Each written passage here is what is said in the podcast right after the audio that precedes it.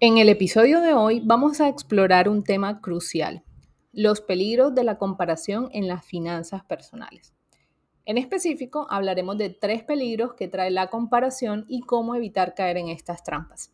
Así que te recomiendo escuchar hasta el final si has caído en este error o si aún no has caído, tengas las herramientas que te blinden de no hacerlo en los años venideros. ¿Sabes cómo las personas se preocupan porque necesitan complementar su plan de retiro ya que la pensión que cotizan actualmente no les alcanza para cubrir sus gastos? ¿Sabes cómo muchas personas temen hoy que su dinero pierda valor en una cuenta por factores como la inflación o la devaluación o los altos impuestos? Dime, ¿sabes cuántas personas hay que les inquieta tener que endeudarse cuando tienen que enviar a sus hijos a la universidad por no haberlo planeado con anticipación? Bueno, mi nombre es Melissa Yepes, soy economista y asesora financiera y ayudo a personas así con poco tiempo para invertir su dinero, a encontrar los instrumentos financieros más favorables para proteger y hacer crecer su dinero de acuerdo con sus metas de vida. Cuéntame, ¿es algo que te gustaría lograr? Pues en este podcast aprenderemos episodio tras episodio sobre el fascinante mundo de las inversiones. Descubre la magia de las finanzas personales. Muchas veces cuando hablamos de nuestras finanzas personales tendemos a compararnos con los demás. Nos fijamos en las aparentes vidas perfectas que vemos en las redes sociales, los lujos y los viajes que otros disfrutan y nos sentimos presionados para igualar o superar esas expectativas. Sin embargo, esta comparación constante puede ser bastante peligrosa. De manera consciente, yo he identificado momentos en los que me he visto comparándome con alguien más y pensando en querer comprar o hacer esto o aquello solamente para estar a la par. Hoy, que considero he sanado bastante mis emociones y sentimientos, aunque es algo que sigue en progreso y creo que será constante de por vida, ya es algo que logro controlar. Por eso quiero compartirte qué me ha servido a mí y qué puedes hacer al respecto para evitar caer en esa trampa. Así que exploremos los tres peligros específicos de la comparación en las finanzas personales. Comencemos con el primero, la trampa de las apariencias. Una de las mayores trampas de la comparación es caer en la ilusión de las apariencias.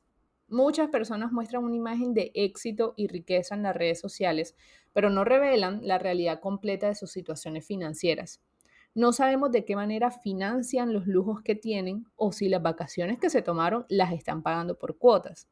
Es más, ni siquiera sabemos si esa persona que nos muestra toda una vida espectacular tiene la tranquilidad de llegar a fin de mes en paz. Es importante recordar que lo que ves en las redes sociales es solo una pequeña parte de la historia completa. Esta comparación basada en las apariencias puede llevarnos a gastar más de lo que realmente podemos permitirnos.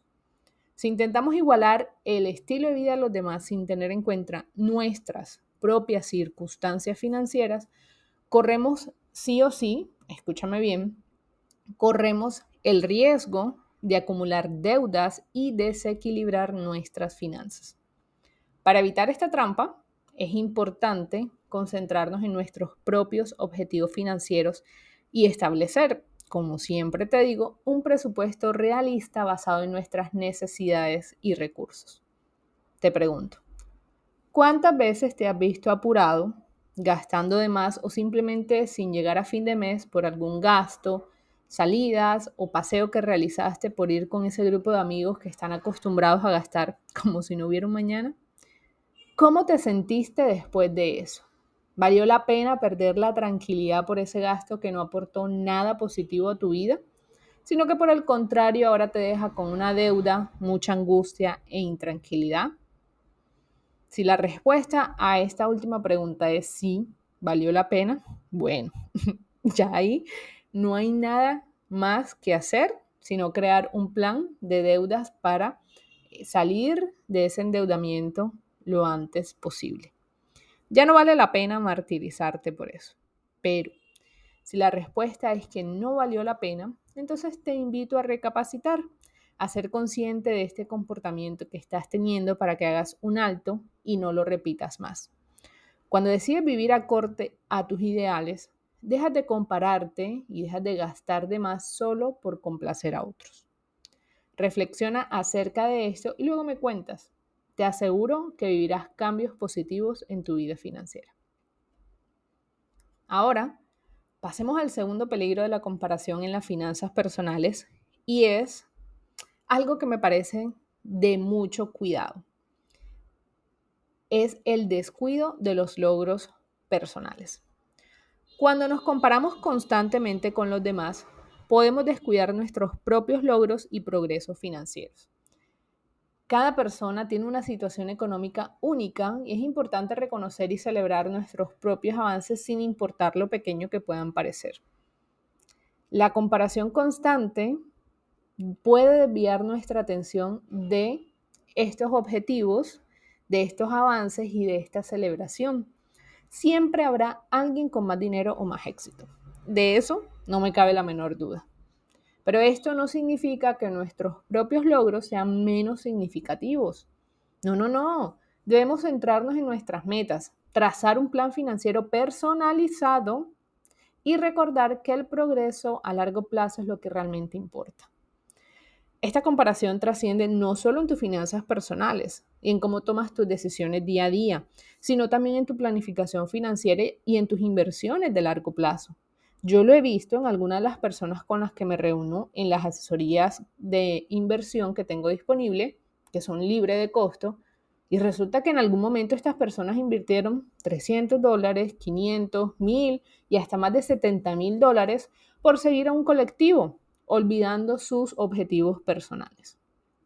Quizás una vez que te pase puede que te parezca que no es mucho y no te duela tanto, pero cuando ya se vuelve algo repetitivo, pierdes tu norte y luego verás cómo pasaron 10, 15 o 20 años y no supiste aprovechar tus ingresos, te olvidaste de alcanzar tus objetivos personales simplemente por compararte y por seguir la opinión de otras personas que no son expertas en el tema. Un tip para evitar caer en esto es valorar tus logros, ya que esto te ayudará a mantener la motivación y la confianza en tus decisiones financieras sin importar lo que opinen los demás. Por último, hablemos del tercer peligro de la comparación en las finanzas personales y que para mí es el impacto emocional negativo que esto tiene. La comparación constante puede tener un impacto negativo en nuestra salud emocional y mental. Cuando nos comparamos de manera excesiva, es fácil caer en la envidia, en la insatisfacción y en la, en la sensación de no ser lo suficientemente buenos. Esto es un peligro mayor porque entonces te encontrarás en una vida sobre la que no tienes ningún tipo de control ni tranquilidad.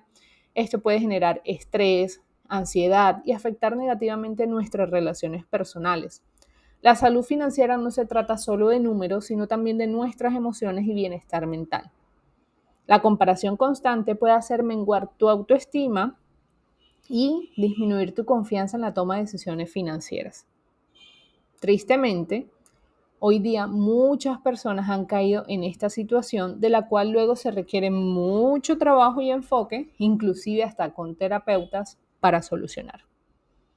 Es fundamental por esto cultivar una mentalidad de gratitud. Cada mañana que te levantes, agradece a Dios, a la vida, al, universo, si es que tú crees en el universo, por lo que tienes.